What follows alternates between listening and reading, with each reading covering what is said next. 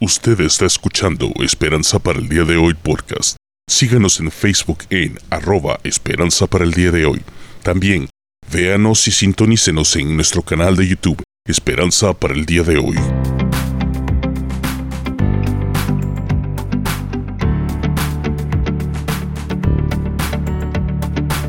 Sean todos bienvenidos a Esperanza para el día de hoy. Les saluda Eli Navas desde Barrie, Ontario, en Canadá, para todo el mundo. En esta ocasión estaremos hablando con mi queridísimo amigo Raúl Ernesto Ardón, fundador de Instituto Canción El Salvador, en el cual conversamos de la historia nunca antes contada. Mejor dicho, sus aventuras y sus desventuras. Así que no se lo pierda y espero que lo disfruten. No sé por qué, cuando yo tenía 12, 13 años, mi papá decide apoyar al hermano Juan Bueno, porque mi papá fue el primer director, oíste, el primer director oficial del Liceo Cristiano Central, del primer Liceo Cristiano. Entonces, la historia del hermano Juan Bueno y de mi papá es muchísimo tiempo atrás. Entonces, decidió moverse, el hermano Juan Bueno todavía estaba, y a los 13 años, me acuerdo haber llegado al culto de jóvenes, haber caminado y ver todo el santuario vacío. Y solo en la ala izquierda, es decir, cuando se entra a la ala izquierda, ¿sí? Esta es mi izquierda, por cierto, la izquierda de la gente que está viendo. A mi izquierda estaba el grupo de jóvenes y había una grande bocina. Y a mis 13 años, yo era un prejoven todavía, porque no me acuerdo qué edad permitían. Creo que tenía apenas 12, 13 años. Entonces ahí me acuerdo que vos estabas ahí donde ahí fue donde te conocí por primera vez. Y oíste, me acuerdo todavía. Era una guitarra roja, no era ni siquiera Fender, era una, era Le Cuacua, era francesa la, la guitarra. Hey, gracias por hacerme el favor, pero no sé que era, que era guitarra pajarito. No, ni siquiera pajarito. Made in Patoland. Me, llegaba a pajarito. Ni, ni, a pajarito. Entonces era roja y tenía, parecía un Stratocaster porque tenía la forma y todo. Ya en ese tiempo las Stratocasters eran famosas. Y tenía el, el, la cosa de la fórmica blanca encima y se veía bien buena. Y ahí estaba vos dirigiendo la alabanza con todos los demás. ¿Y quién, estaba de pastor en esa ocasión? De, era de jóvenes, no me acuerdo. fíjate que aún me acuerdo. No sé por qué tengo todas esas memorias. Jorge Herrera estaba predicando, ¿sabes?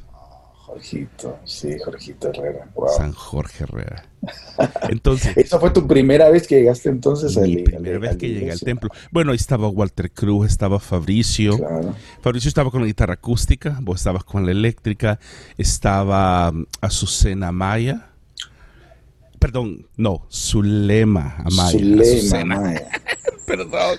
Ajá, Zulema Amaya. Zulema Amaya. Estaba Carlos Mario eh, Rivas en los acetatos todavía. Imagínate, todavía teníamos. Y Mauricio Rivas en el, en el, en el, piano. La batería era Quique. Quique González. Ah, Quique González, ajá. ah, y me acuerdo que llegué cuando estaba ensayando. ¿Y sabes qué canción estaba ensayando? ¿Cuál? Era porque no, que no así empezaba pum, pum, pum, pum, pum, pum. Párate firme, de verbo. ya ni me acuerdo. todavía me acuerdo, fíjate que había una canción que, que, que Fabricio le gustaba cantar. Era como ofrenda de amor. No, espérame, ¿cómo eran? No me acuerdo, no, pero había varias canciones que de repente me suenan y me acuerdo que la dirigía. Entonces de ahí empecé a llegar temprano a los cultos de jóvenes y, veía que a quién le tocaba jalar los tiliches.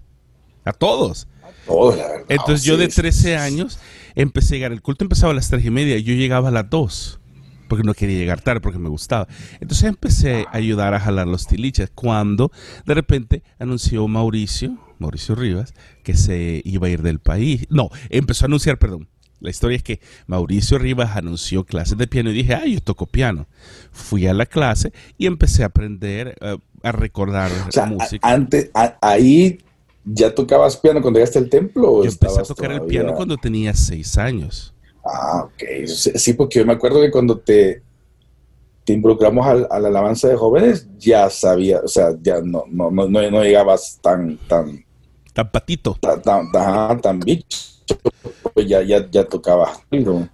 sea, no, no, eh, me imagino que las clases de Mauricio te ayudan a, recordar o a, lo que pasa es que refrescar lo que sabías. Yo no tocaba lo que ustedes tocaban, yo tocaba música clásica. Ah, ok, bueno, tenías una buena base entonces. Sí, realmente ese es mi problema de que yo amo demasiado lo clásico, entonces... Pues sí, pero te ayuda en la técnica, pues. Ah, no, definitivamente. Ah, yo, es más, todavía creo que en la casa de mis papás están los libros con los que yo aprendí. Imagínate qué tan viejos están esos libros. que cuando los compraron estaban usados. Entonces, eh, Mauricio empezó a dar clases y como vos decís, yo fui el estudiante más prolífero para él. Pero larga historia corta, de repente anunció que se iba del país, irónicamente para Canadá. Irónicamente digo porque yo actualmente vivo en Canadá.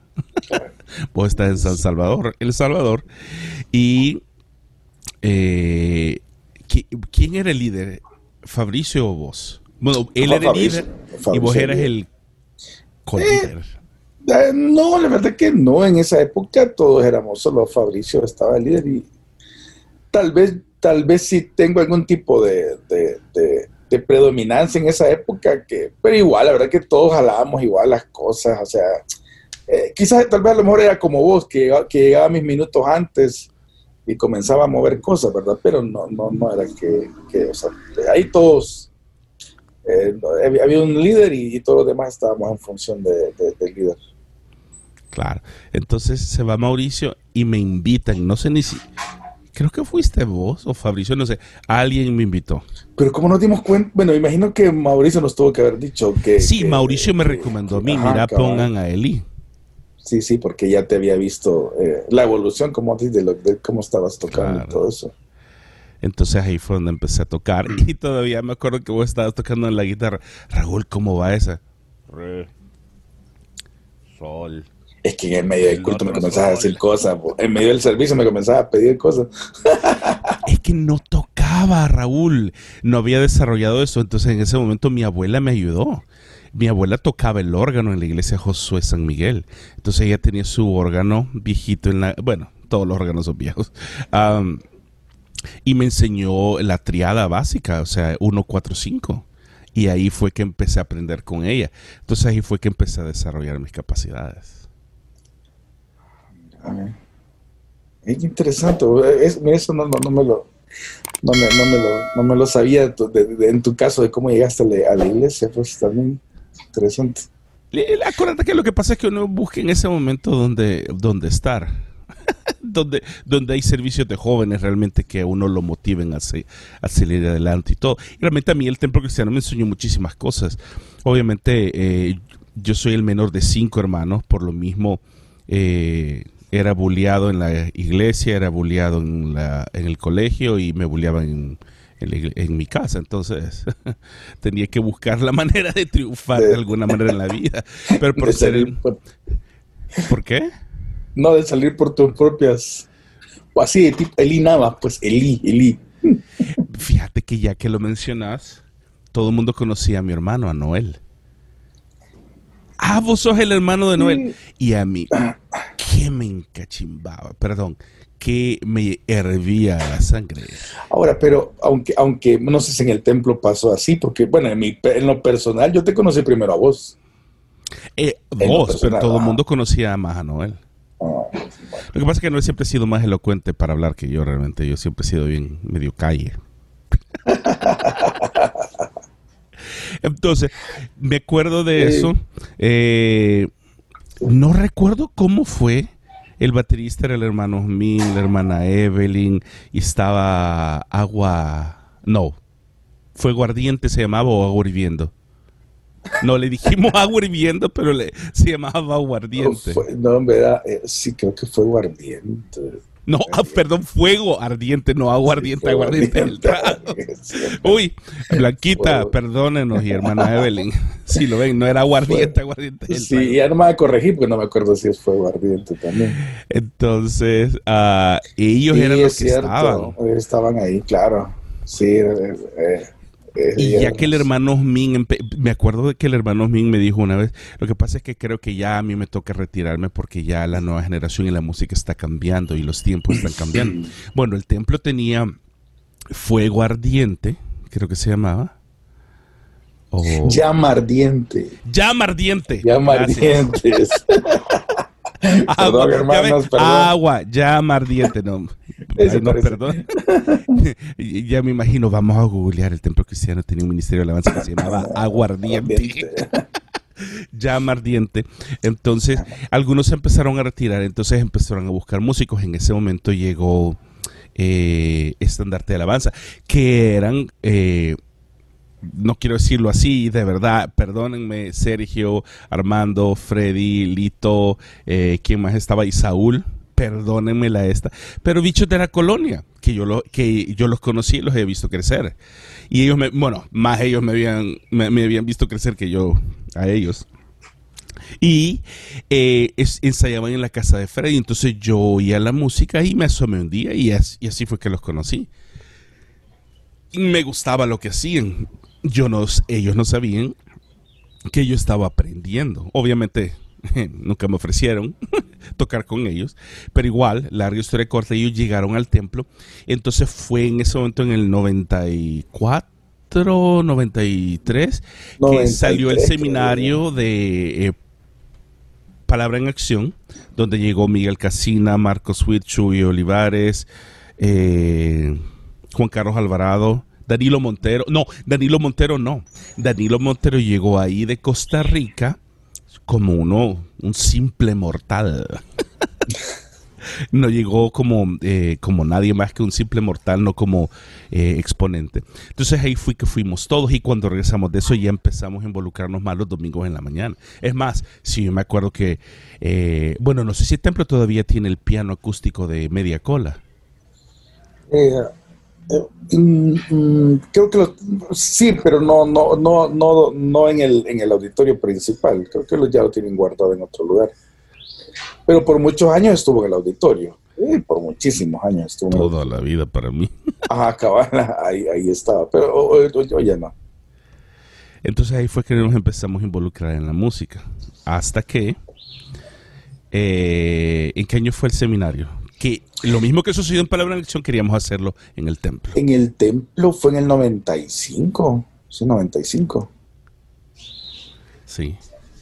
¿Cómo es 95? vamos, el siglo pasado, señores. El 95.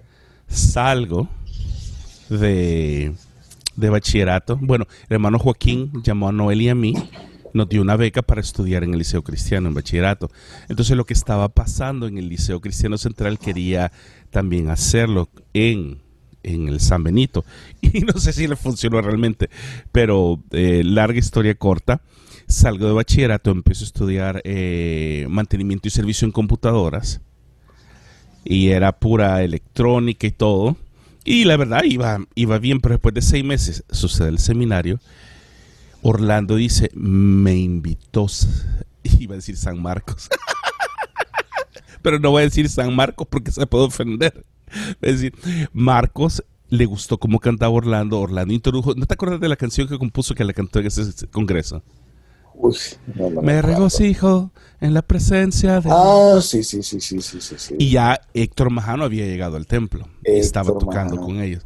Y, y, él es el que pulió estandarte eh, Marcos lo escucha cantar, ya empezó, había empezado la escuela, lo invita y me dice Orlando, mira, me voy a ir a México. Y, la verdad, así te lo digo. Dije, yo también me voy a ir. y creo que le saqué copia a la solicitud de Orlando y, realmente a mí no me invitaron a ir. Yo me fui para allá. Te fuiste invitado. te, fuiste de gorrón. Me, me autoinvité. Entonces me fui para, para Durango y, de ahí vos sabes la historia que vos, eh, eh vos, Alex, ¿quién, más ha ido a El Salvador? Eh, Francisco, Panchito. Ok, ¿quién más? También está chico este eh, Carrá. Ah, también fue. Ajá, Carrá estuvo Bueno, si ustedes, eh, si, si eh, Carrá no sabe quién soy yo, yo soy por el cual te decían, ah, vos te pareces a Eli, ah, vos sonás como Eli. Ah. yo soy Eli Navas, el que todos ustedes llevan tatuado en su lomo, perdón, en su espalda, que yo fui con Orlando, el primero, los primeros dos salvadoreños en el CCDMAC. Fuimos oficialmente. Y el CC de Mac, cabal. Bueno, y explícanos el CC de Mac también, desde sí, porque también lo que están viendo, ¿qué es ese de Mac? Ah, bueno, y vos, vos sos más antiguo que yo en ese sentido. Bueno, si quieren ver el CC de Mac, aquí voy a poner el link. No me gusta hacerlo, pero lo voy a poner solo porque es Instituto Canción. Voy a poner aquí el link. Quiero ver, ¿es aquí o aquí? En uno de estos dos lados van a ver el link de cómo Marcos explica con eh, Esteban Vázquez cómo nació el CCDMAC. Y era el Centro de Dinámicas Musicales Asociación Civil. Entonces, en vez de decirle centro musical, el centro de dinámicas musicales y asociación eh, civil, le llamábamos CCDMAC, porque eh, Lorena Warren, la hermana de Marco Sweet, tuvo la idea de una escuela de música y se la propuso a Marcos. Van a ver en el video, de verdad véanlo, está buenísimo. Eso sí dura como 15 o media hora, pero vale la pena, de verdad. Yo ya lo vi y me encantó la idea, porque todo lo que dice yo lo viví. Entonces, eh, bueno, Lorena a mí me dio, me dio clases, Lorena Warren me dio qué hacemos con estos músicos. No sé si todavía estaba esa materia con ustedes. Al inicio sí, al inicio creo que sí. Hoy, hoy, trabajamos una que, se, que es esencia de la adoración. Ah, bueno. Bueno, yo di esencia de la adoración. Sí, sí, sí. Ahora son videos de Marcos y prácticamente solo la persona que, que, que, que, después introduce, pues viene como facilitador de, los, de lo que Marcos enseña. Ah, qué interesante. Lorena le propone eso a Marcos. Marcos lo dice en Monterrey. Hey, miren esto. Y dice que le llovieron solicitudes y así empezaron. Que realmente fue un milagro todo lo que sucedió ahí. Correcto. Entonces, como Raúl había sido mi líder de alabanza toda la vida, cuando yo regresaba de Durango, yo le contaba todas las historias de, todo lo que sucedía en el, en el CC Mac. Que en ese momento era nadie, todo el mundo le decía el CC de Mac, pero fuera del CC de Mac todo el mundo decía la escuela de Marcos. Cabal, cabal, así éramos conocidos. Ahora contame de tu lado qué fue lo que pasó. Bueno, agarrando ese hilo de tu historia, eh, ¿cómo se llama? Eh, sí, prácticamente después de ese congreso, que fue el primero, el, primer congreso de ese tipo, bueno, en, la época esta, ¿no? En El Salvador, de la música contemporánea. O llamémoslo significativo. O significativo, cabal, del avance de oración. Este, creo que todos fuimos impactados por ese, por ese congreso de alguna u otra forma.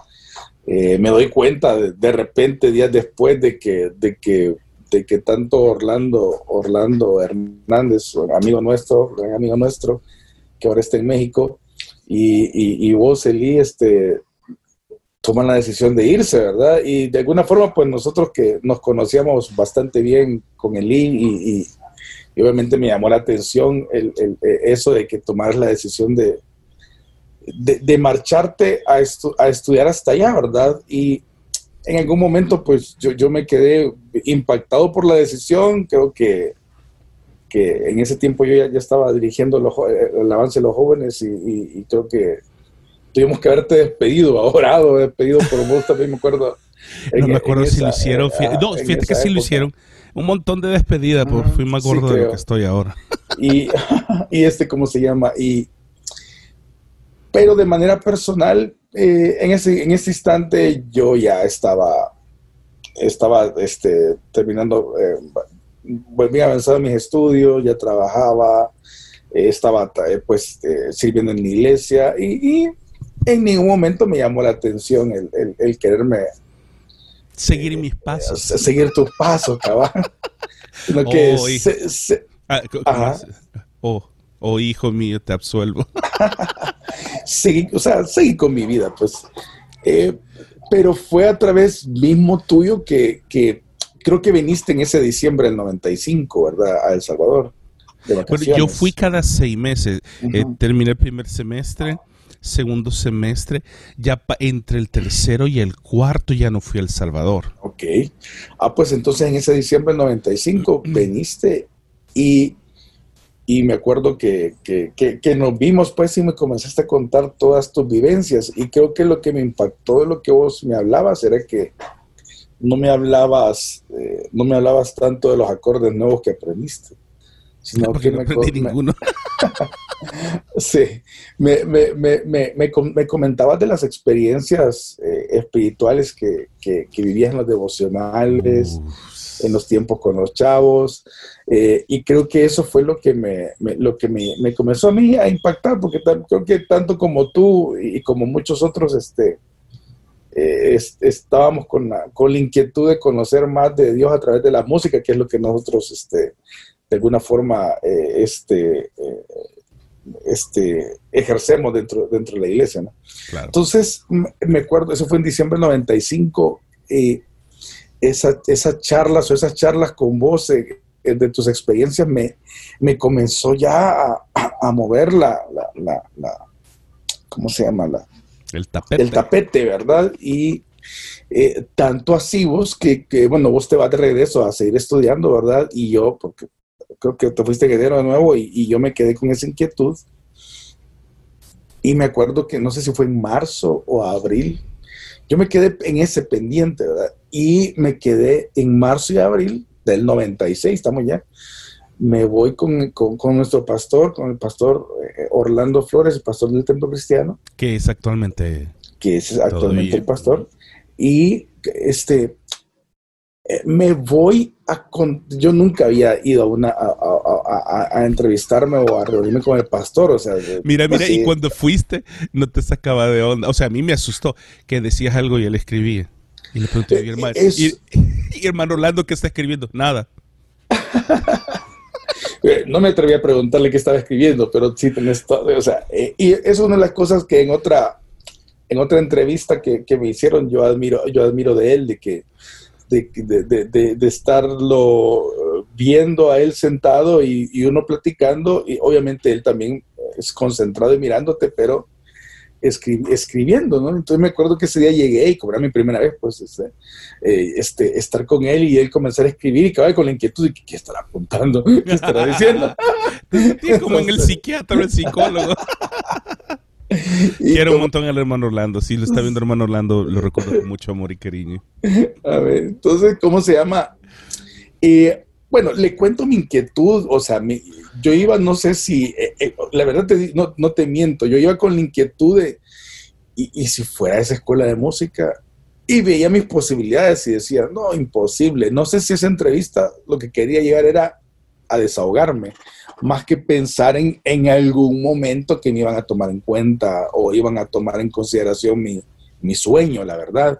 Eh, quizás no he sido muy de sueños o muy soñador porque a veces desgraciadamente nosotros nos ponemos en la perspectiva de mis circunstancias y me pongo a pensar en que no soy digno o no tengo eh, eh, este lo, lo, ¿cómo se llama? Así va, lo necesario para poder, eh, para poder impulsar mi sueño y creo que los sueños son para otros, para los que tienen el poder, se dice. Ajá, okay. para los que tienen el poder adquisitivo o los que pueden. Entonces, eh, en, algún, en algún momento uno, uno dice, eh, mejor ni sueño, ¿verdad? Porque, o sea, no, no cabe. Y entonces quizás de alguna forma, no sé cómo me atreví a ir, porque también yo estaba con esas con esas, con esas limitantes, pues, de pensar en que no era digno o no, no, no, era para mí. Entonces, eh, pasa eso en la reunión y, y me acuerdo que, que, el pastor me, eh, eh, me, me en esa ocasión él me dice, ok, voy a hablar con el cuerpo oficial de la iglesia. No, pero vos le expresaste tu, tu corazón, tu sentir y todo. Yo le expresé mi sentir de la escuela de música pero como te digo, no, eh, eh, quizás en el fondo de mi corazón sí iba con la idea de cómo me puede ayudar la iglesia. Pero te digo, en ningún momento supe cómo decirse, porque yo andaba buscando las palabras más celestiales para decírselo, pero no, no encontraba cómo descender, ¿verdad? Ya después quizás de media hora, que me, de una hora de estarme escuchando, tal vez él fue más, más preciso que yo, ¿verdad? Entonces él empezó a escribir círculos. Sí, quizás, pero él, él como que ya, ya al final, pues él me, él me, me expresa de que iba a consultar con el cuerpo oficial cómo, me, cómo podían ayudarme. Eso, o sea, sí, como te digo, quizás en mi plática tal vez él, obviamente logró discernir de que, ¿qué anda buscando este muchacho, verdad? Porque prácticamente eh, este, al final me dice que dinero era lo que quería. Cabal, me dice lo que yo estaba esperando escuchar sin poder, sin, sin haberlo mencionado. Mm.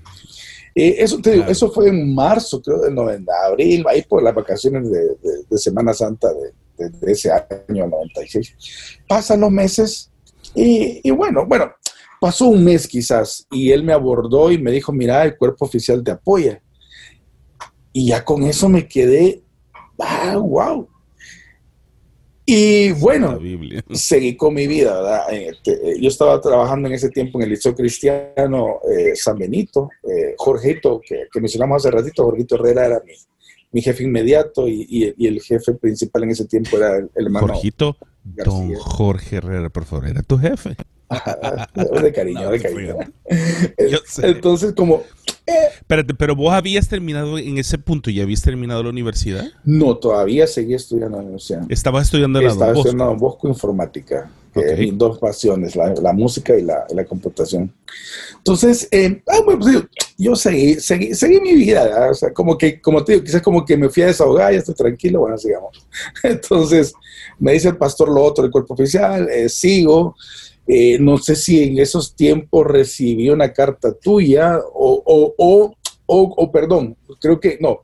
Cuando el pastor me cuenta el cuerpo oficial, creo que te hablé por teléfono solo para, para contarte lo que estaba viviendo, porque creo, creo que antes no te había dicho lo que estaba sucediendo, y creo que ahí te expresé de que, de que me habían dado el ok, y creo que te pregunté acerca de, ok, ahora, o sea, ¿cómo hago para entrar a la escuela? Porque ni siquiera te había preguntado cómo entrar a la escuela de música. Ahí creo que me contaste que había una fila de, solicitudes de diferentes países de gente que también ah, deseaba, ingresar, pues, y, de alguna forma... Lo que pasa es que en ese ah. momento, en ese momento ya Marcos estaba promocionando eh, el CC de Mac eh, a, granel.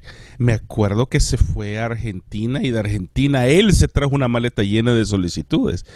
Entonces, cuando, creo que cuando vos me dijiste me acuerdo que todavía vivía en Gardenias, creo.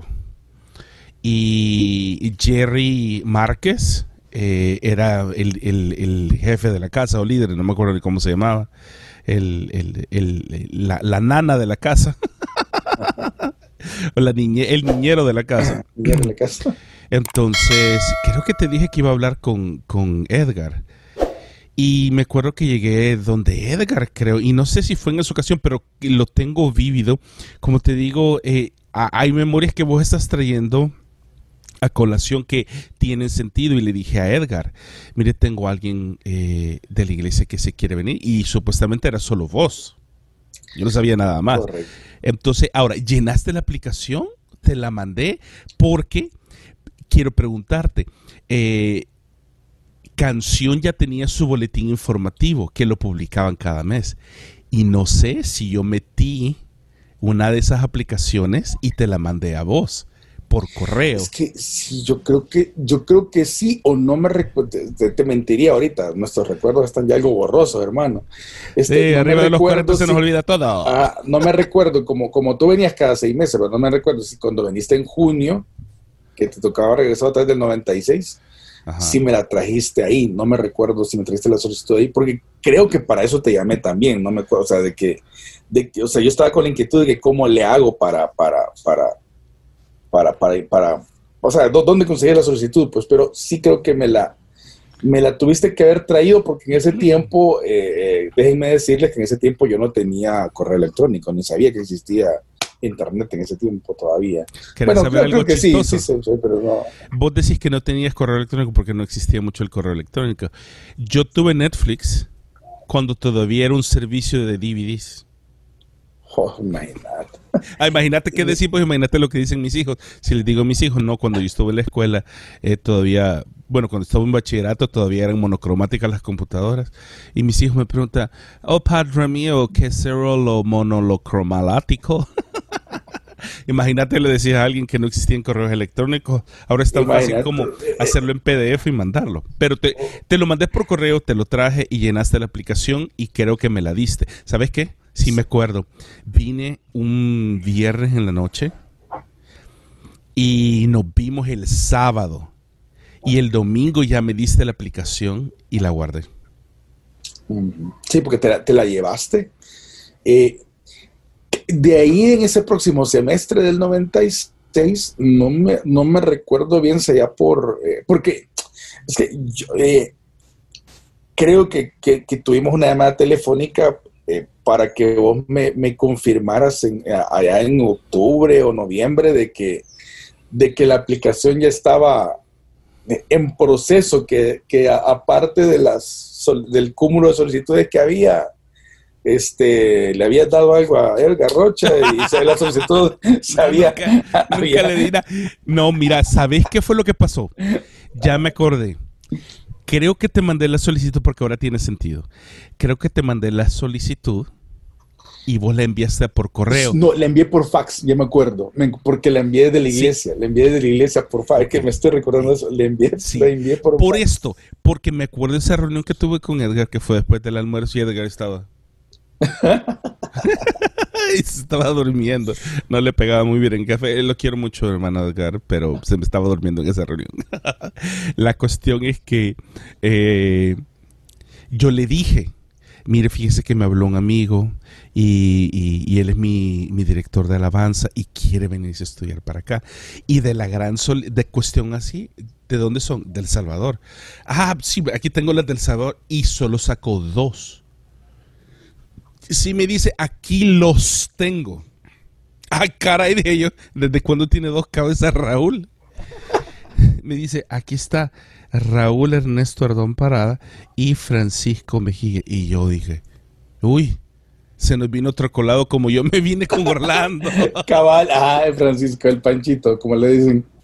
Eh, Fran, bueno, con, Fran pues habíamos, ah, casi con Fran creo que vino a sustituirte en el sentido, en el sentido de que eh, te acordás que en nuestra amistad pues siempre habíamos andado para arriba y para abajo, pues en ese momento vos te venís para acá. de la Mancha y Sancho Panza.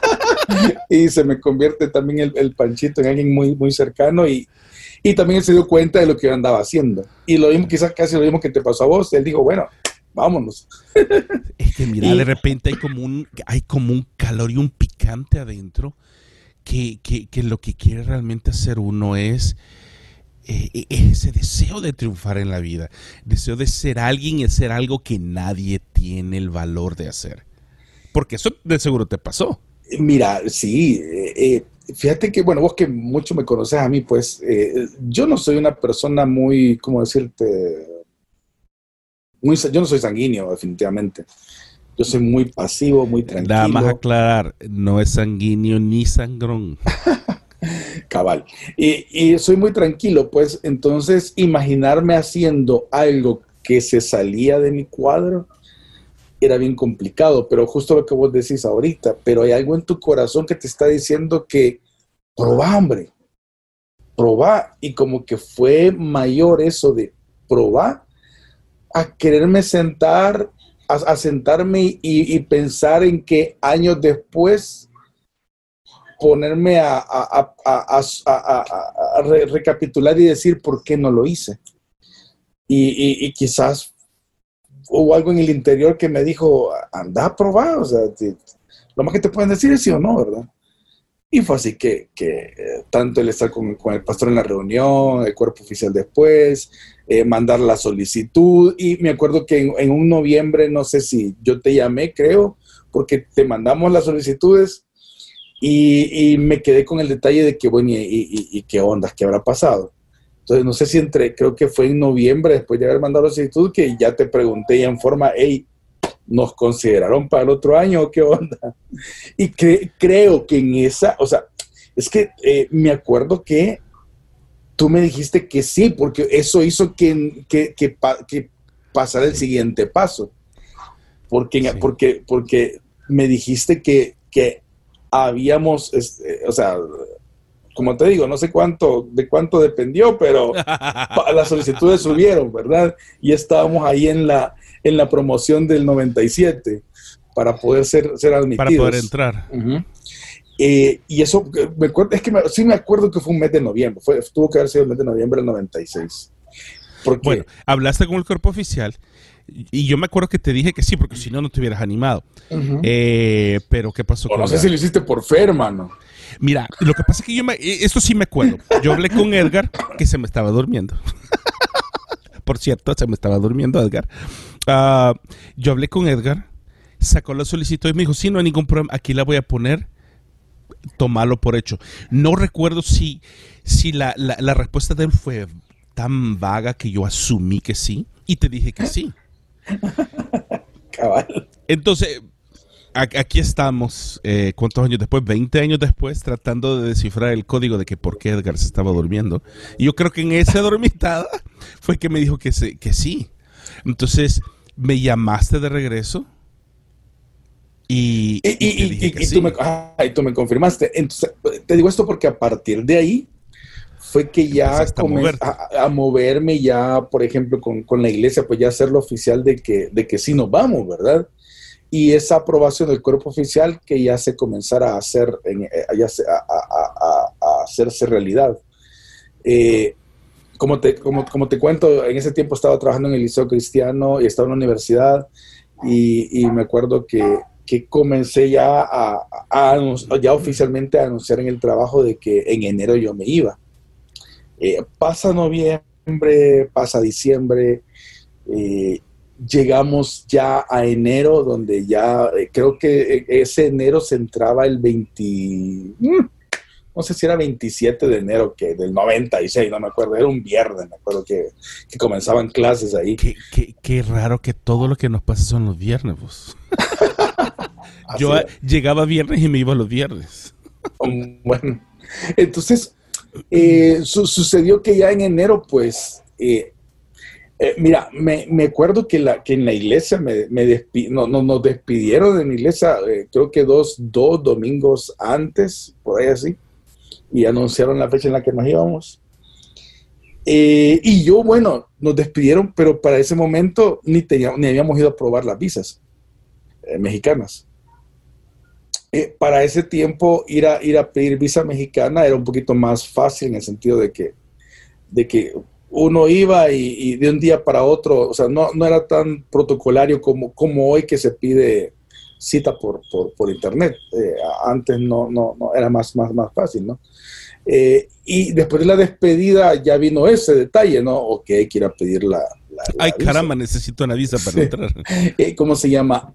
Ahora, estamos en el entendido de que desde noviembre me dijiste que sí. Yo no, pregunté nada ya por la escuela de música. Yo sabía que yo ya estaba, mi nombre inscrito en el libro de CC de Mac, de que íbamos a entrar en el.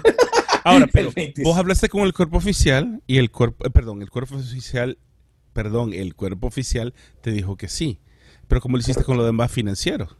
¿Vendiste ah. casa, carro? Eh, fíjate que apliqué el mismo, el mismo el mismo, eh, la, misma idea de que, con, el, con el pastor, ¿verdad? Fui, fui con, en este caso, mi, mi, mi, jefe de, de, en el liceo cristiano, con el hermano eh, Joaquín García.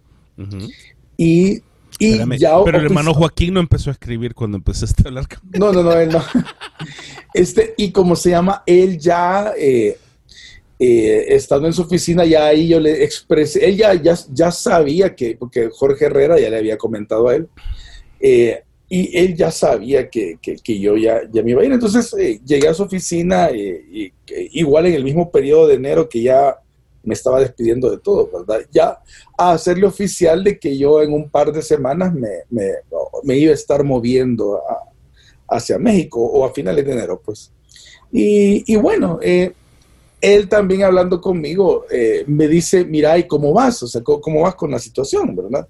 Ahí aproveché para decirle, mire, fíjese que la iglesia, mi iglesia me apoya con, con cierta, con cierto porcentaje de, la ayuda. Y, y, sinceramente, y yo, yo pues, eh, yo, yo, yo, yo vivía de, lo que de lo que sacaba de mi trabajo y pues mis papás también no, no, no somos de, de cómo se llama, de, un poder adquisitivo como para decir que ellos me sostenían pues económicamente. Entonces, eh, yo pues andaba buscando con el favor de Dios también a, gente que me pudiera echar la mano, ¿no? Y fue así que, que yo sabía que, que, había un porcentaje que no podía cubrir. Entonces voy con él y, a despedirme y también con la intención de que, Señor, por favor, abre la puerta. Y bueno, le cuento eso. Abre la puerta o ábrele la billetera. Eh, voy y le cuento, ¿verdad? Y cómo se llama. Eh, eh, y él me dice, ¿cómo vas, verdad? En ese cómo vas, pues yo le conté eso. Mira, la iglesia me puede contar porcentaje. Y sinceramente le dije, ¿verdad? A esta altura ando buscando todavía quién me apoya con el porcentaje que hace falta. Entonces, sin, sin pensarlo dos veces, él me dijo, mira, el Liceo Cristiano te va a apoyar por dos años. Yo te, yo te, yo te pago, nosotros te pagamos ese otro porcentaje. Uh, y una puerta abierta grandísima con eso que él me dijo. Claro. Y el favor, de, Dios. Y, y, todavía para valer me dice, ¿y qué más necesitas? Y entonces ya, tengan cuidado cuando me preguntan eso. este, espérate. Él coleccionaba guitarras y buenísimas, por guitarras, un montón de guitarras. Entonces, eh, y yo solía usar una, porque yo trabajaba en el Liceo Cristiano en informática, pero cuando él tenía la necesidad de que de ir a administrar o de, o de, ir a tal lugar, pues me llamaban a mí, ¿verdad? Y daba mi trabajo, le pedía permiso a él a Jorgito Herrera y yo me iba con, con el la dolor guitarra. de tu alma te ibas de la oficina sí, para ir a tocar sí, la, cabal, guitarrita, la guitarrita carita del hermano Joaquín. Cabal. Entonces me acuerdo que, que, que ese día él me pregunta, ¿y qué más necesitas? Yo digo, mire, fíjese que no tengo el, el boleto de avión todavía, ¿verdad? Ay, Así ¿cuánto le vale? dijiste. Sí, le dije, mire, fíjese que todavía no tengo el boleto de avión, o sea, no, no, no, no. Ahora, los- en el contexto, solo quiero que la gente sepa. Actualmente los boletos posiblemente cuestan lo mismo, pero el poder adquisitivo antes era muchísimo menos. Estamos hablando de hace 20 años, costaba 550 a 600 dólares Así americanos. es. Y para variar, yo quería un boleto abierto a seis meses, que esos boletos son más caros. Porque yo tenía la intención de regresar de vacaciones en junio, ¿verdad? pero me quería venir por avioncito. Entonces, le cuento a él, ¿verdad? Mire, en el está- contexto, perdón, eran 4.800 colones. Ah, correcto, es bárbaro. Ah, de- ah, bien Bárbaro. Ah, ok. no, pero me acuerdo, no, pero estás pendiente de que yo ni me acuerdo cómo, cómo, cómo era el cambio del dólar al, colón en ese. Posiblemente era 8, 8.75. 8.60, pero 8.75, 8.75 siempre sí. sí, Eh, Lo multipliqué por eso. Entonces, ¿cómo se llama? Eh, y le cuento eso, ¿no? A mi necesidad. Y él me dice, mira, me dice, este te lo voy a, este te lo, te lo voy a patrocinar yo personalmente. Y yo, wow.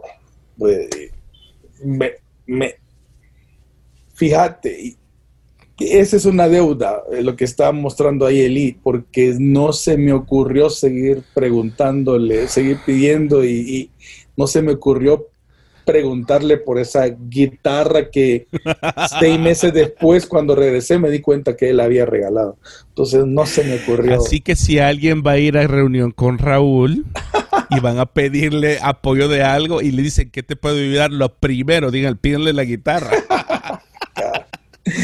A mí, mira, me van a decir, eh, me van a ir a pedir ayuda. Mira, hermano Lee, que no sé qué. Sí, le voy a regalar mi piano. Está. un em audio. Mira, un amigo mío se encontró uno de esos en la basura. No seas así. No, lo que pasa es que mucha gente los compra y dicen, ay, no compré un teclado y no tiene sonidos. Oh, Pero bueno, el hermano Joaquín, eh, perdón, eh, la iglesia, el templo cristiano te apoyó con un porcentaje, el liceo cristiano con otro porcentaje y Dios hace el milagro, pero se te olvida y pedís un boleto de avión y, y- y Dios te abre la puerta. correcto. Entonces, hasta Pero, ahí, ajá, a- hasta ahí estaba hecho, pues, en el sentido de que ya tenía cómo financiarme, cómo Ah, ir, claro, y tenías mi ¿Cómo palabra que ya te habían y aceptado. tenía tu palabra que ya estábamos aceptados allá. Perfecto, entonces el siguiente paso en ese proceso fue, ahora sí, vamos a pedir la visa. La visa eh, mexicana. En mi mente estaba aquello de que, ¿para qué pedir, para qué ir a pedir la visa si no tengo dinero? Entonces mejor voy a pedir el dinero primero, o sea, conse- conseguir la, fi- la finanza primero y ya con eso, o sea, voy a lo seguro, pues. Para que vean a- que Raulito es un hombre de fe. Primero la plata, con la plata baila el mono. Ah, voy, voy a, voy a lo último pensando que, que, que así era- ese era mi orden cronológico de, de acontecimientos. Ah, claro. Y me voy entonces a, ya a la embajada, nos vamos con Francisco a pedir, a pedir la visa. Eh, creo que ya faltaba una, una, eh, eh, bueno, era, ya, ya faltaban dos semanas. nos vamos y a la primera de cambio que nos vamos, que por cierto vos me habías aconsejado de que no dijera que íbamos a una escuela cristiana de música, porque en ese tiempo el contexto mexicano era que somos 100% católicos. Claro, entonces, y todavía es. Ah, entonces, pero, pero, pero oficialmente decir que ibas a una institución cristiana, eso no, no, me diste a entender que eso no, no iba a ser bien visto. Creo que lo la razón por la cual teníamos que decir eso era porque todo el mundo entraba como turista y luego cambiamos la visa que íbamos a Torreón, porque creo que vos fuiste a Torreón también. Pero en el caso es de que la escuela todavía estaba en trámites de incorporarse al sistema educativo mexicano. Creo que esa era la razón real, no era otra así que medio... Uh. Sí, sí. Ajá, ok. ámbito religioso. Exacto, ámbito religioso. Bueno, la cosa es que no te hice caso. Porque cuando fui, me preguntaron. oficialmente, por no hacerme caso, oficialmente la primera vez no existe Instituto Canción El Salvador. Eh, me, voy y me preguntan, eh, ¿a qué voy? Yo digo, mire, voy a estudiar música. Ah, ¿y a dónde? Ah, ya les digo, se llama, es una institución cristiana. Ah, ok. Eso no existe. Y, entonces, este, a partir de ahí ya no me preguntan otra cosa, simplemente me dicen, fíjese que lamentablemente no, eh, eh, no, no puede ingresar en esta ocasión al país, así es que muchísimas gracias. Y me sellaron el, el, el, el ahí de desaprobado, ¿verdad? Bueno, también a Francisco pues le fue mal igual, ¿no? hay que, hay que, hay que ser salado para eso, para que, para que te deporten de México sin haber entrado. sí, cabrón. Entonces, bueno, ni modo. Y, y, bueno, nos quedamos con aquello. En, esa, en ese momento que, claro, con Francisco pues salimos decepcionados, ni modo, o sea, eh, decepcionados porque, bueno, ya, ya tenemos todo, eh, solo que hoy no podemos no, entrar no tenían todo. O sea, todo, todo lo que, que, que, para poder llegar, pues, solo que no podíamos entrar. Bueno. Y estaba buscando la manera como irte ah, de El Salvador para México. Andaba buscando un, hermano coyote. Entonces. Pero fíjate que si te vas por tierra, a mí me tocó venirme la última vez que me vine, eh, que, perdón, que fui de México, de Durango a El Salvador, me luché por tierra, me tardé tres días. Yo ya me eché ese viaje por tierra. Es bonito, por cierto pero eh, no es fácil. no es recomendable para nada. Ni para el sistema digestivo, ni para la utilización de ningún implemento del baño. nada. No, no lo hagas. Bueno, eh, la, cosa es que lo negaron. Te lo negaron. En eso, en eso Francisco, Francisco estaba estudiando con él. Tenía como compañero en el colegio, él, ella estaba saliendo del colegio, o ya había salido del colegio, perdón. Este tenía, bachillerato, tenía de compañero al, al, hijo del, del ex, de un ex ministro de defensa aquí del país. ¿Benavides o Corado? Eh, Corado. ok, Humberto, el hermano mayor, fue compañero mío. Ah, ok, mira. Ahora, yo no fui amigo de él, por cierto, entonces yo no hubiera podido ocupar esa carta. A mí, quien por cierto me ayudó, el, el, en ese momento era el ministro de Defensa, Benavides. No es familiar mío, pero yo soy apellido Benavides. Y el hermano, el, el coronel Benavides no, nos dio Orlando y a mí una carta de recomendación. Entonces nosotros cuando fuimos pedimos la cita y lo primero que fue presentamos eso. Ah, no, me dice, ustedes tienen que ir a la sala VIP y solo abrimos la puerta. Pa, para, pa, pa, pa. ¿Gusta algo de tomar, por favor? Sí, señor. El canciller, el, el, y, hasta, y hasta españoles se traen para recibirte. Pues hombre, caballero, el, que el canciller os está esperando pasar adelante. Y digo, oh, qué bonito. No, y te pasan al VIP y todo. Pero a mí el coronel Benavides ah, nos, nos, ayudó. Entonces nosotros, pues en este caso con, con el general Corado, eh, Cabal, igual nos extienden dos cartas, una cada uno, y nos vamos otra vez con Francisco a la embajada a dejarlas, a dejar las cartas, ¿verdad? para solicitar nuevamente la visa. Por eh, segunda vez. Por segunda vez. Este, este día después, alguien que, trabajaba dentro de la embajada nos contó que extraoficialmente, ¿verdad? Que cuando recibieron las cartas, Sí hicieron caso a la carta en un primer momento, pero como ya sabían que el general era ex ministro, uh. ya no hubo mucho peso como para decir, eh, pongamos la atención a las cartas, ¿verdad? así me contaron extraoficialmente, no doy, no doy fe de esto, fue algo extraoficial de que sí hicieron, sí le llamó la atención, pero no se movieron mucho como para decir vamos a llamarles. Entonces e, estábamos con esa incertidumbre de, de días, ¿verdad? No era de semanas, era incertidumbre de días de qué resultado habrá habido con las cartas. En eso, la mamá de, de Francisco elaboraba en el, en el en Banco Cuscatlán, uno de los bancos de aquí del país. Y laboraba trabajaba, Raúl. Perdón, amigo, que estoy usando un lenguaje internacional. Pues hombre, la madre de Francisco Pérez trabajaba y laboraba dentro del el sistema bancario nacional. perfecto. Pues. Gracias, gracias, amigo, por la interpretación. Pues no, no, no habrá ningún problema. Entonces, y llega, llega un hermano de la iglesia, eh, hermano Antolín Castillo, que, él era, él, en ese tiempo, tú te recuerdas que, él, él, este, había sido político, que se convirtió a Cristo y, y, se dedicaba a andar predicando en, pueblos, en diferentes ciudades. Sí.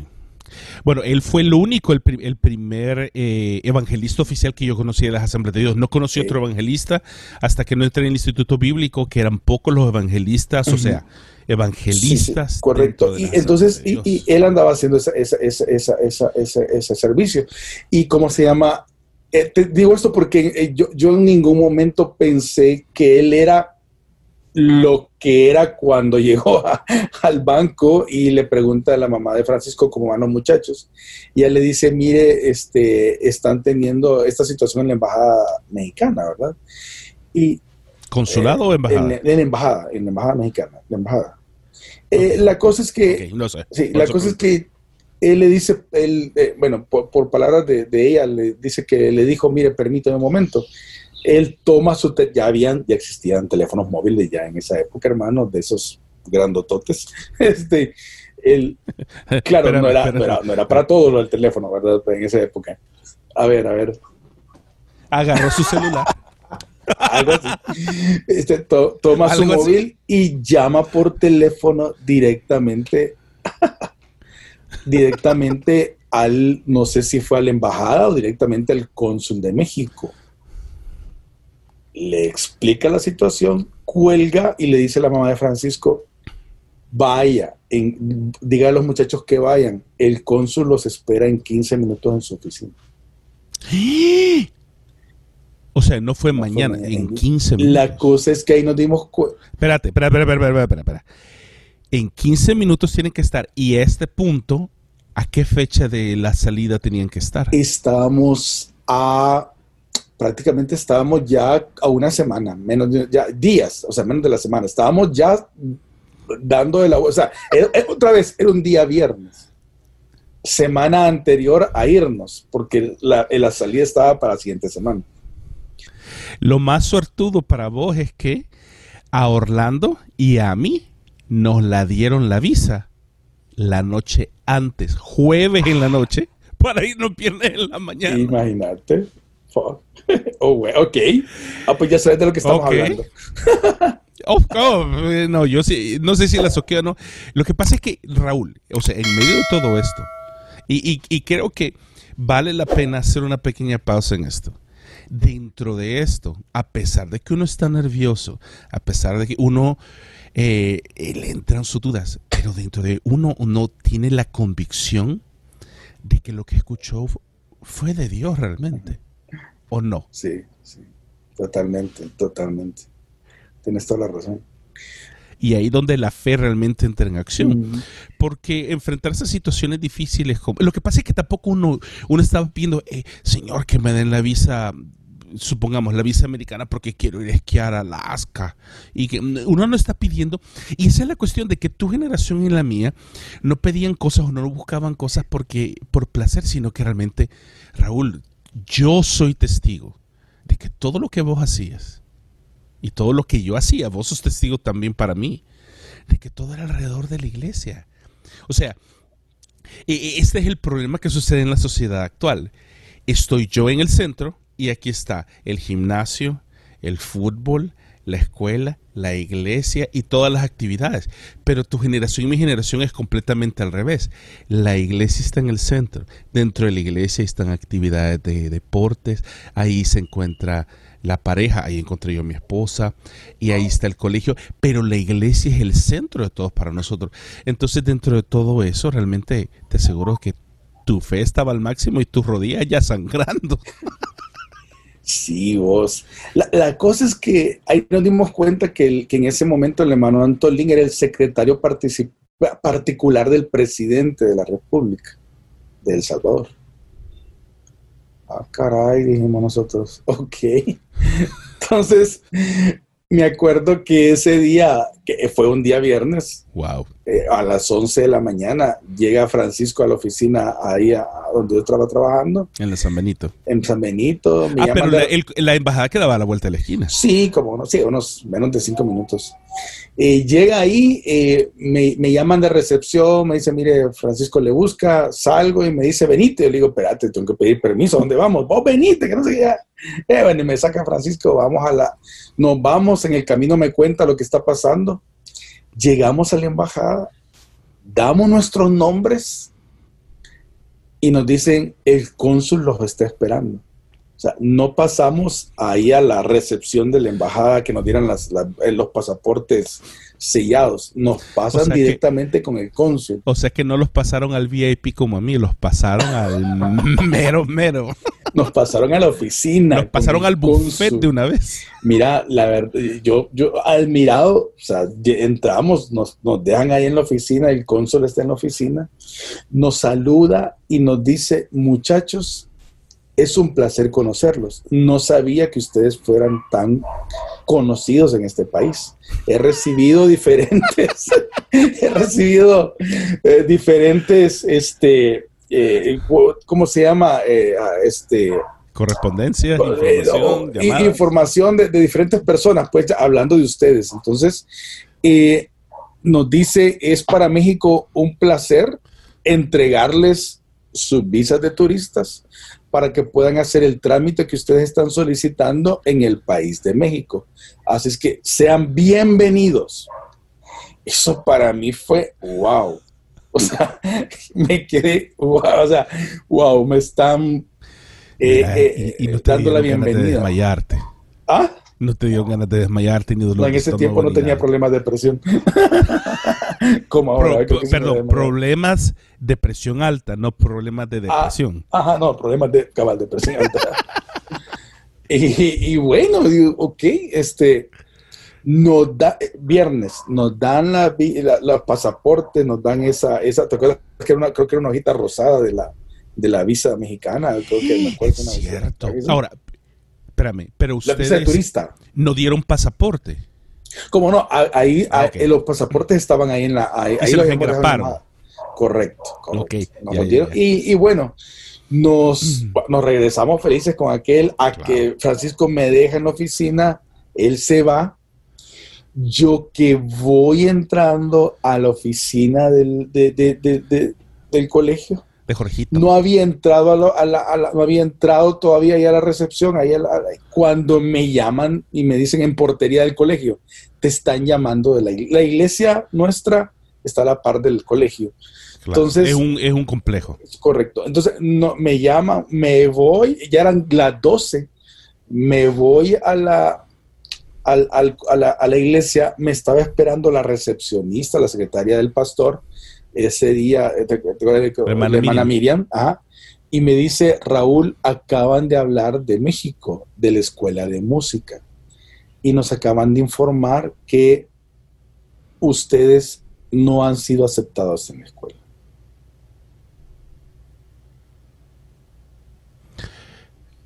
Silencio sepulcral. Ok. Ah, pues sí estaba dormido Edgar. Eh, eh, eh, Leli, me da vuelta el estómago. Ahí sí te dio vuelta el estómago. Porque, vení, porque venía de tanta presión de todos estos días. Y no te pusiste. Con, con, tanta, con, tantas, con tantas situaciones que habíamos estado viviendo. Subes y bajas, subes y bajas. Subes y bajas. Y que, que, y que realmente ya en ese, en ese momento ya lo teníamos, ya lo teníamos, entre comillas, ya todo. Porque para mí lo ya más lo huelías, ya lo ah, saboreabas. Lo, para mí lo más difícil después de obtener las finanzas para ir era la visa mexicana el entrar a la escuela para mí era, había sido lo primero que se había resuelto. Entonces, ya prácticamente lo tenías. Cuando cae esa información, es como un balazo de agua helada, porque ahí ya me quedé sin argumentos. Me acuerdo que ese día eh, me da la noticia, me regreso a la oficina. Eh, ya, ya era, era, hora de almuerzo para mi, para mi satisfacción, porque cuando entré a mi oficina no me encontré con ningún compañero de trabajo, todos andaban almorzando. Entonces, sí, porque me fui directamente al baño y quizá a, liberar mi presión, a llorar. Eh, solo llorar sin, sin pedir, o sea, no sabía ni qué decir, pues, o sea, me, encontraba ahí ya de plano sin palabras. Creo que en ese momento eh, ni me atreví a decirle a Jorge, que era mi jefe inmediato, lo que estaba pasando porque de alguna forma como que me daba vergüenza, pues, eh, expresar, o sea, porque no sabía que, no sabía quién, no sabía a quién acudir. Ese día, o sea, de plano, no sabía a quién acudir. Eh, me acuerdo que ese fin de semana, eh, tú hace ratitos habías dicho que nosotros somos, hemos, hemos, prácticamente nosotros, de la, nuestra generación, nosotros hemos nacido en la iglesia, ¿no? Entonces, para mí, ese fin de semana, que fue domingo, no ir a la iglesia, porque no fui, era para mí una, un, algo, algo inconcebible, porque, nos, porque, porque nosotros tenemos muy en alta estima el, el, el, congregarnos, pues, y yo sé que también en tu caso ha pasado lo mismo. Entonces, para mí, el, el no ir fue porque me sentía avergonzado, pues, porque no sabía no sabía ni qué hacer en ese momento, no, no, no, no, te lo no te miento, en ese momento no estaba pensando en echar la culpa a que, mira, Dios, Dios ¿por qué? Es lo que estaba avergonzado. simplemente Dios, ¿por qué? No, Eli, ¿por qué? Sí. Eh, dale gracias a Dios que creo que no me pasó por la mente pensar en qué había, qué había pasado con Eli. Simplemente, simplemente estaba quizá en, un, en, un, momento de pena, vergüenza y mejor... No fue suficientemente grande la mordida. este, eh, la cosa es que, no fui por pena, vergüenza y, o sea, no quería que me vieran en la iglesia porque supuestamente ya me iba y, y, los pensamientos de ese domingo que me quedé es, ok, amanece el lunes, ¿para dónde agarro? Ya no estabas trabajando esa semana. Ajá, ya no, ya, ya, no iba a comenzar a trabajar en esa semana. O sea, supuestamente, pues. Bueno, eh, no, perdón, iba a llegar hasta el último, hasta el último día, porque creo que era, era, el viaje era jueves, salir jueves. Entonces yo llegaba hasta el miércoles. La cosa era, ah, ok, me presento lunes, pero ¿cómo me presento? O sea, ¿qué digo? Hermanos, este, miren, fíjense que siempre no me voy, me pueden regresar al trabajo. Jorgito, este, ¿me puedes dar otra vez chance? Y me imagino que ese punto ya habían contratado a alguien No, no, gracias a Dios todavía no, todavía no. Pero eh, me imagino que en alguna plática pudo haberse ya concretado de que pongamos a otro, ¿verdad? La cosa es que, ok, ¿qué, así, ¿qué iba a hacer yo el lunes? ¿Qué iba a hacer? Y no hablaste con nadie. No le dijiste ni a tus papás ni a nadie. Eh, no, obviamente con mis papás sí, ya en ese, en ese fin de semana sí pero de ahí hablar con alguien, o sea, por, lo mismo, pues que te decía, ¿a quién le pido consejo? Porque a todo, con todos los que había hablado, que eran mis amigos consejeros, ya sabían que yo me iba. Tenía pena yo de decirle a alguien de que, mira, ya no me voy. O sea, era mi vergüenza, pues, de que, y, ahora, ¿qué? o sea, ¿qué van a pensar? O sea, era mi gran pensamiento. ¿Qué van, qué van a decir? La cosa es que, eh, sinceramente, yo no me acuerdo, no me acuerdo si el lunes fui al trabajo o, si fui, creo que ya comencé a, a, decirlo, ¿verdad? No, creo, creo, no me acuerdo. La cosa es que mientras yo estaba en el trabajo el lunes, no me acuerdo qué andaba haciendo Francisco, también este, desahogando sus penas, porque no nos íbamos. Eh, pasó el día lunes y me acuerdo que el lunes en la noche me llama uno de los, de los que en ese tiempo era de los, de los, del cuerpo oficial del templo eh, se llama Juan Carlos Asbun. A todo el mundo sabe quién es Juan Carlos Asbun, el pastor Juan Carlos Asbun. Pastor Juan Carlos, correcto. Y me dice, eh, Raúl, eh, hace tus maletas, te vas. Y yo le digo, eh, mira, fíjate que me dijeron esto y esto y esto. No, no, no, no, no, no, no te preocupes, ya hablé yo por teléfono. Te, solo hace tu maleta y te vas el día jueves. Y yo me quedé así con la gran incógnita. Mira, con la gran incógnita por un lado y por otro lado el sentimiento de felicidad que hasta se me, se me olvidó preguntarle por qué, qué, qué, qué había pasado, ¿verdad? Porque realmente no le pregunté. Solo él me dijo, ya está todo arreglado. Te vas. ¿Me vas a hacer buscar a Juan Carlos solo para preguntarle qué fue lo que habló con la escuela de música? Correcto. Y bueno, la felicidad regresa de nuevo. Eh, a hacer maletas, creo que sí, nos íbamos en día jueves con, con Francisco eh, para México. Eh, este, salimos, no, no, me acuerdo en qué, en qué aerolínea, pero salimos el día jueves en la mañana. ¿te, ¿te, acordás que uno llega, o sea, llegamos hasta, la, hasta el DF, de ahí esperamos, nos fuimos a la estación del, yo me acuerdo que era que la estación del norte era en ese momento, así se llamaba la sí, estación sí, de, de autobuses. Porque ibas para el norte de México. Sí, vos nos habías recomendado ahí también de que, de que, toma, que comprábamos, todavía me acuerdo que comprábamos el ticket del taxi adentro de las instalaciones y no andar pidiendo taxi allá afuera. Era lo más seguro para cualquier turista. Sí, entonces hicimos eso, nos vamos a la estación del norte, eh, como era viaje de, creo que eran, creo que no sé si eran 9 o 12 horas del DF hasta Durango, no me acuerdo. Porque Durango es un estado del norte de México. Eh, por, bueno, Durango es donde quedaba la escuela de música, ¿no? un estado del norte de México. Entonces me acuerdo que, que sí salimos en la tarde, noche casi ya, para, para, para allá, para Durango. Me, eh, ah, se me ha olvidado ahorita el nombre de la Omni, Omni, Omni algo era la, la, la, la sobre cuando fuimos. ¿Omnibus? Omnibus, ese, Omnibus no fue que nos ahí nos subimos en esa en esa en sí esa porque era viaje de toda la noche eran casi 8 o 12 horas. Ah, 8 o 12 horas correcto. Eh, bueno nos vamos obviamente nos, nos, nos dormimos y todo. Eh, cómo se llama eh, lo primero chistoso que, que, encontré yo en Durango no sé si te acuerdas que, que llegamos a las 7 de la mañana y estaba oscuro oscuro como que fueran las 5 o 4 de la mañana aquí de El Salvador y allá eran las 7 y me llamó la atención porque como que son las 7, está bien oscuro, ¿verdad? Porque ahí, ahí el, el, el, el, Ah, lo que pasa es que ya era el invierno.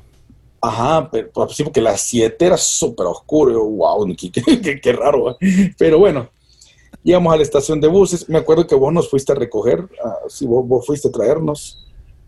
Ese sí no me acuerdo, fíjate. Habíamos llegado tarde eh, ¿cómo se llama? O sea, llegamos, el, el, bus llegó tarde porque eh, tengo entendido que ustedes nos tenían, yo, nos fuimos a tu casa, que era, ah, ¿cómo se llama? Y ese, punto, y ese punto ya estaba en Campanillas. En Campanillas, cabal.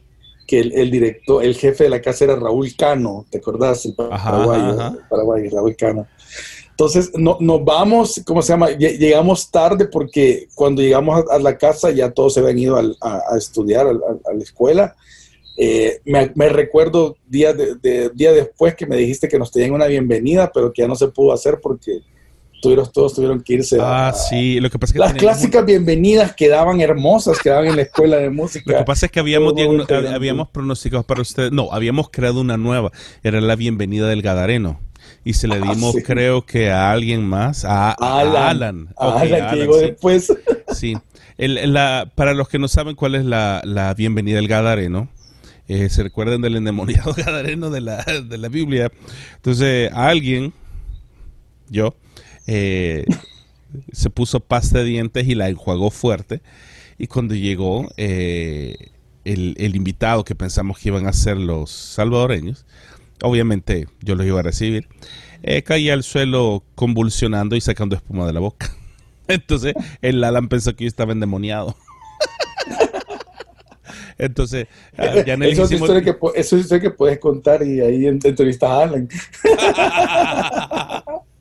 Fíjate que sí le voy a preguntar, mira, Alan, ¿y qué pensaste cuando me viste tirado en el suelo? No, nada más me cayó de rodilla en el pecho. Mira, bro, como decía que lo miraba, bro. Ah, bueno, llegamos, ¿verdad? Ya ese día dejamos nuestras maletas ahí porque ya había comenzado la escuela y nos fuimos directamente a la escuela. eh, eh, fue un día, ya fue un día viernes, porque llegamos, llegamos salimos jueves de El Salvador y el viernes estábamos llegando a la escuela. Estaban en devocional, me acuerdo que llegamos al Devo, creo que nos presentaron así, porque acabamos de llegar, ¿no? de ahí nos llevaste con el, con el director, que era el hermano de Garrocha en ese momento este, a presentarnos. Me acuerdo que él nos saluda y nos dice que nos, iban que, nos, que, nos, tomáramos la mañana para que tuviéramos chance de arreglar nuestras cosas en la casa. Así que después del devocional creo que desayunamos y ya nos fuimos ahí al, a, a, la casa. Eh, mi papá me había dicho, mira, entre todas las cosas que llevas, guarda tus documentos en un lugar seguro. Seguro y estratégico para que, porque eso es sagrado. Y yo, chivo, yo llevaba mi maletón y llevaba una mochila donde iba mis cosas personales y llevaba los documentos. Entonces, lo primero que hice fue, obviamente, descargar la, mochila, ¿verdad? Y todo lo que había ahí. Entonces, eh, ahí estábamos con Francisco en la casa arreglando eso, me acuerdo. Y en el y comienzo a sacar de mi mochila las cosas y me percato que mis documentos, el, el la otra maletita chiquita que iba donde iban mis documentos personales, entre eso la, el pasaporte, la visa, hasta mi dinero, no estaba. Vaya, dije. Y se me ocurrió que quizás eh, en algún momento... El pasaporte. Lo el pasaporte debía haberlo metido en la maletota que iba abajo en el bus. Yo ya dije, ah, ya, bueno, por segunda vez el intento de Raúl de no abrir el Instituto Canción. y comienzo a desarmar la maleta grande y a buscar todo. Y ahí salió el pasaporte. Brother, me doy cuenta que no tenía el pasaporte. Ay, Raúl, Obviamente, en serio. Y ni la visa. Ah, no, pues sí, espérame. Si no está el pasaporte, lo que menos me importaría a mí es la visa. La plata, Raúl. Ah, pues, pues sí, la plata también. Y yo, no puede ser. Me cuento ya ahí, ya pues como estábamos con Francisco, porque solo estábamos dos en la casa, ¿verdad? Le digo, mira, pasa esto. Nos regresamos, nos regresamos a la escuela. Eh, te busco a vos, ¿verdad? Porque vos eras mi contacto, mi amigo, mi chero de siempre. Y te digo, mira, pasa esto. Vos me llevas con Edgar. Y cuando le, me acuerdo que vos llegás y vos fuiste el que hablaste por mí, porque yo andaba así todavía todo adormitado. Entonces vos hablaste y le decís lo que está pasando. No sé si Edgar se agarró los pelos, pero me acuerdo que ya ves que eh, Edgar siempre tenía sus gritos clásicos, ¿verdad? Y en ese momento creo que me acuerdo que dijo, yo, yo esperaba que el brother tomara la actitud de, hijos, vamos a orar, tengan paz. Empatía. Pero lo primero que salió de su boca es, no puede ser. Onda así, estás ilegal. Y yo, y eso me pegó a la greña. O sea, como que me, como que me bajó. Dos salvadoreños ilegales en ah, México. no se lo pierda en su cine más cercano. Como que me bajó a la realidad que yo ah. no esperaba escuchar, porque yo esperaba de que estamos en una escuela de música cristiana donde la gente no pierde los pasaportes. No, donde la, donde la gente hay un problema, van a orar por vos.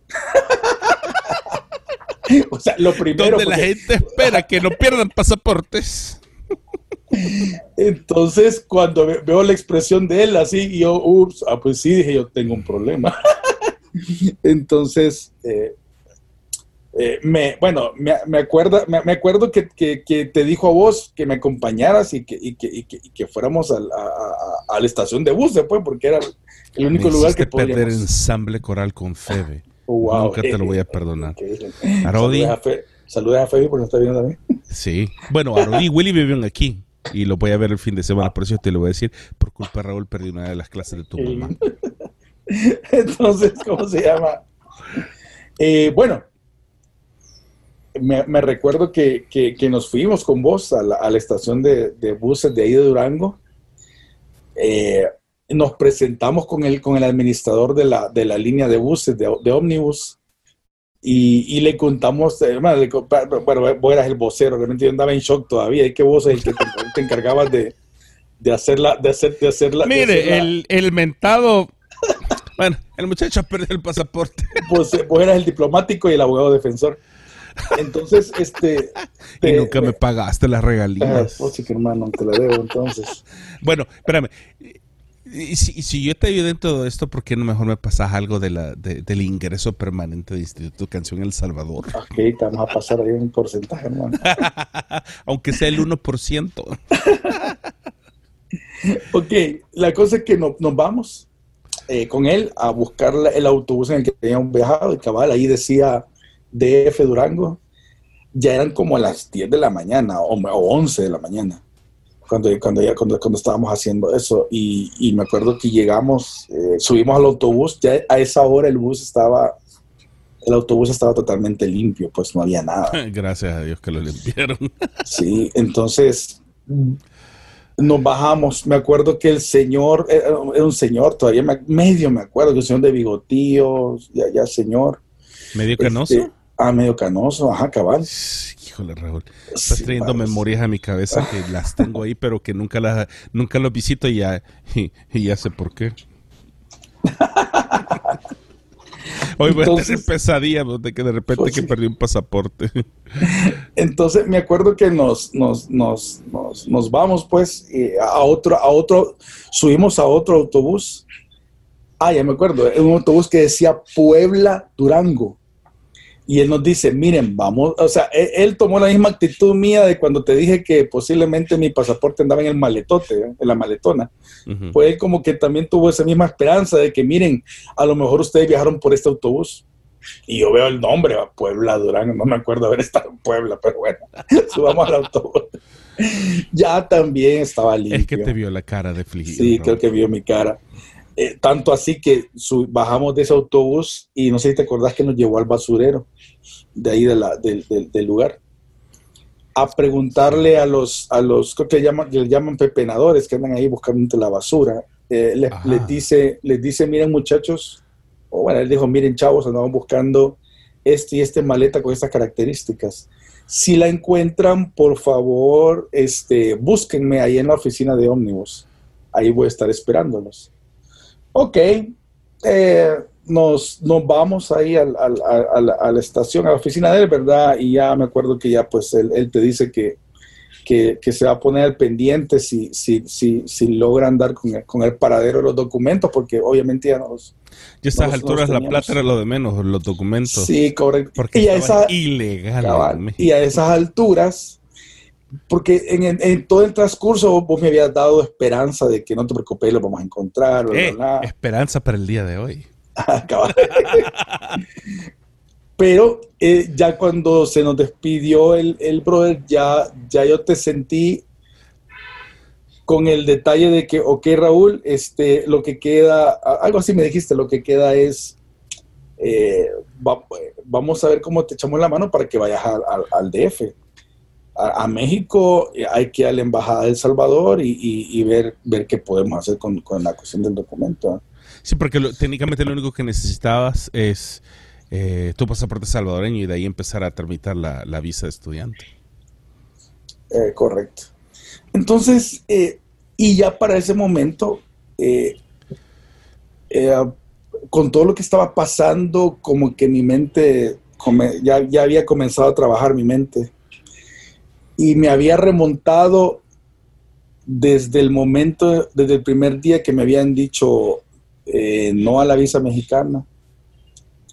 De ahí que me, que me hubieran dicho de que en la escuela me dijeron que no podía ingresar al país.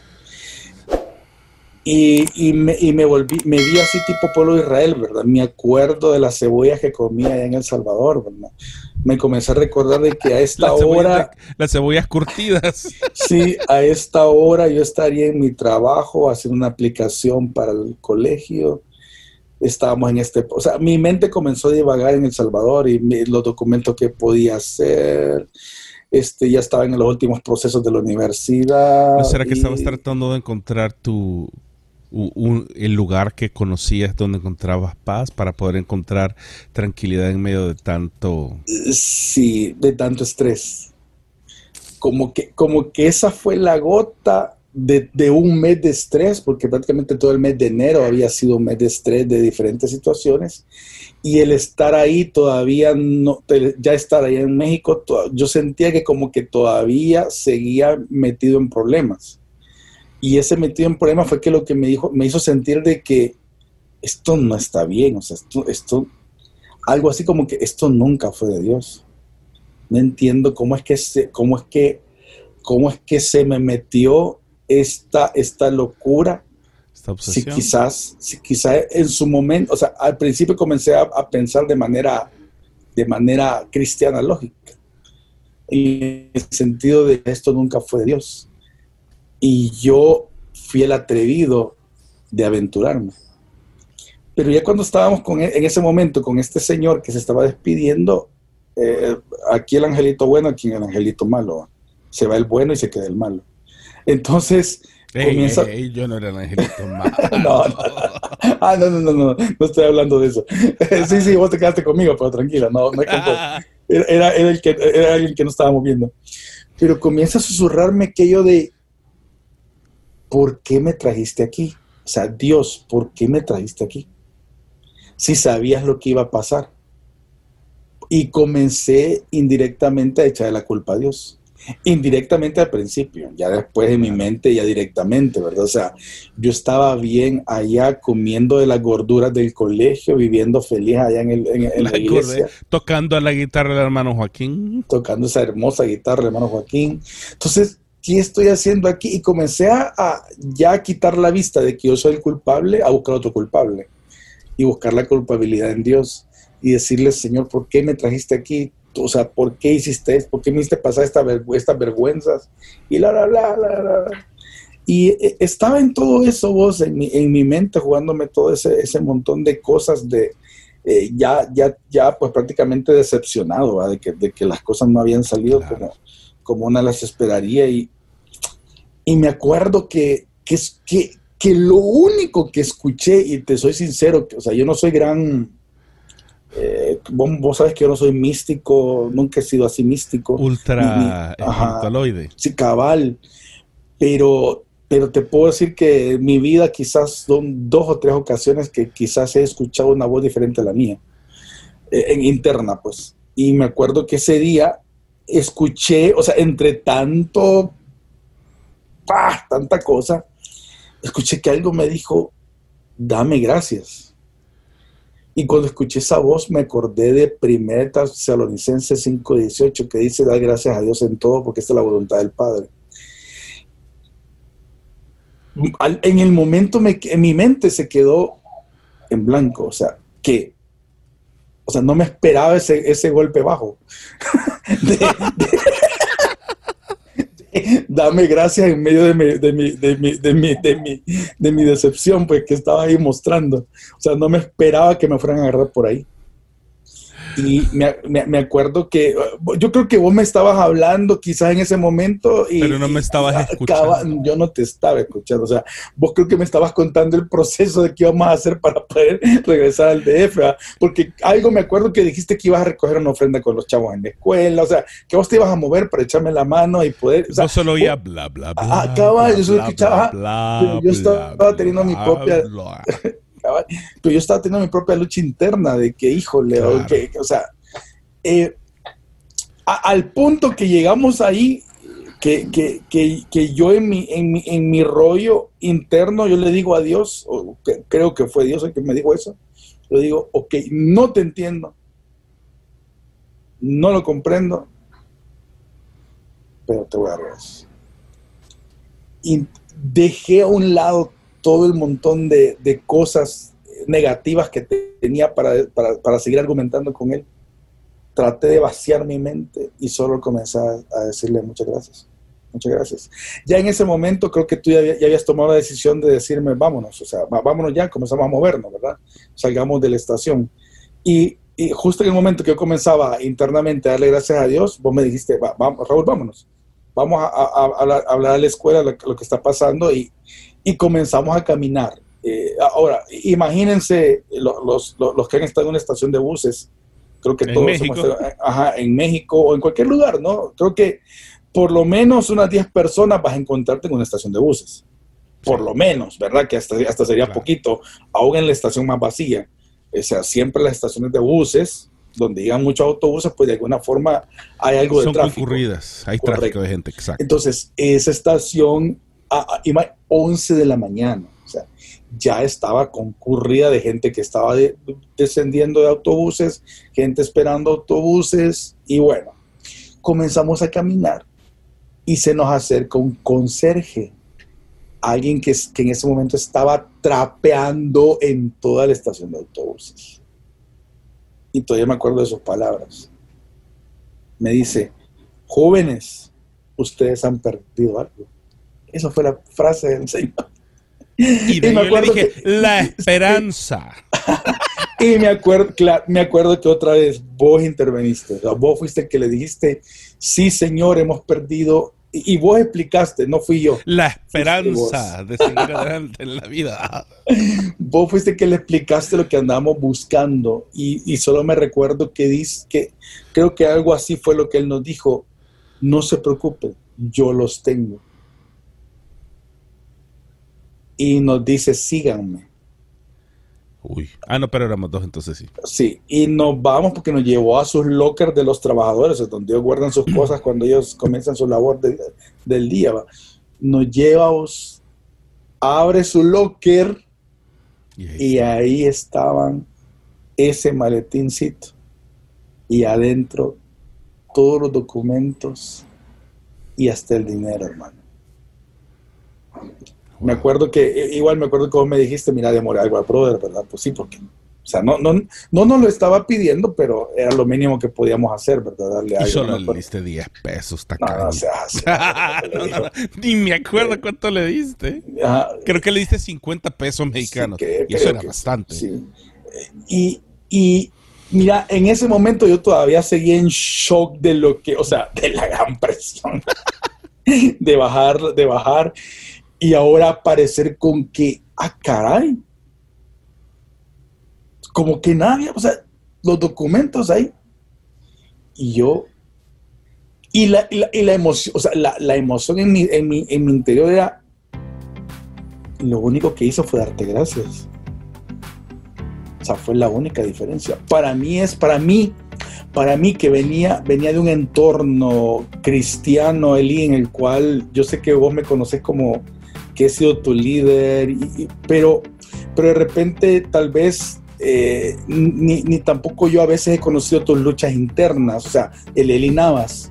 Igual yo sé que vos en tu momento no conocías a Raúl Ardón como Dios me conocía, pues en el sentido de que, de que yo bien me podía haber subido muchas veces en, el, en, el, en la plataforma de mi iglesia y decir cuántos dicen que Dios es bueno y todo gloria a Dios y amén y en ese momento, quizás instantes antes, yo estar, yo estar siempre con mi mente, estar peleando, ah, viendo cosas negativas. Porque yo, eh, mi mamá no le gusta que yo diga esto, pero yo, yo, yo siempre, porque dice que, que, no, hay que, hay que decirlo, pero, pero yo siempre he tenido muchas luchas internas con, y problemas con el negativismo, o sea, problemas de verle, de, de verle el pelo a la sopa siempre. Entonces, ese día fue como que la maximización de mi negatividad. Sea, de bombardear a Dios con un montón de cosas como que sería el culpable de todo. Y sacar desde chiquito, ¿verdad? Quizá todo, todo, toda tu infancia pasó frente de vos. Cabal, desahogarme por el cuerpo del pasaporte. Entonces, ahora, pero gracias a Dios que nunca más te volvió a pasar. Perdón. ¿De qué estamos hablando? ¿De mis pensamientos negativos o del pasaporte? Estamos hablando del pasaporte. No me digas que te volvió a pasar. Ah, ¿Cuántas veces me dijiste? ah, Siete veces cae el gusto y Dios lo recoge. Amén, hermano. Ah, pues, así, ok, eh, ese versículo, toda la razón. Pero bueno, quizás más adelante contamos los otros, los otros episodios escandalosos de mis pasaportes. Hemos llegado al final de la primera parte de la historia de cómo nació Instituto Canción El Salvador, o mejor dicho, las historias de las aventuras y las desventuras de cómo nació Instituto Canción El Salvador. Gracias por sintonizarnos y no se pierdan nuestros siguientes episodios las próximas semanas.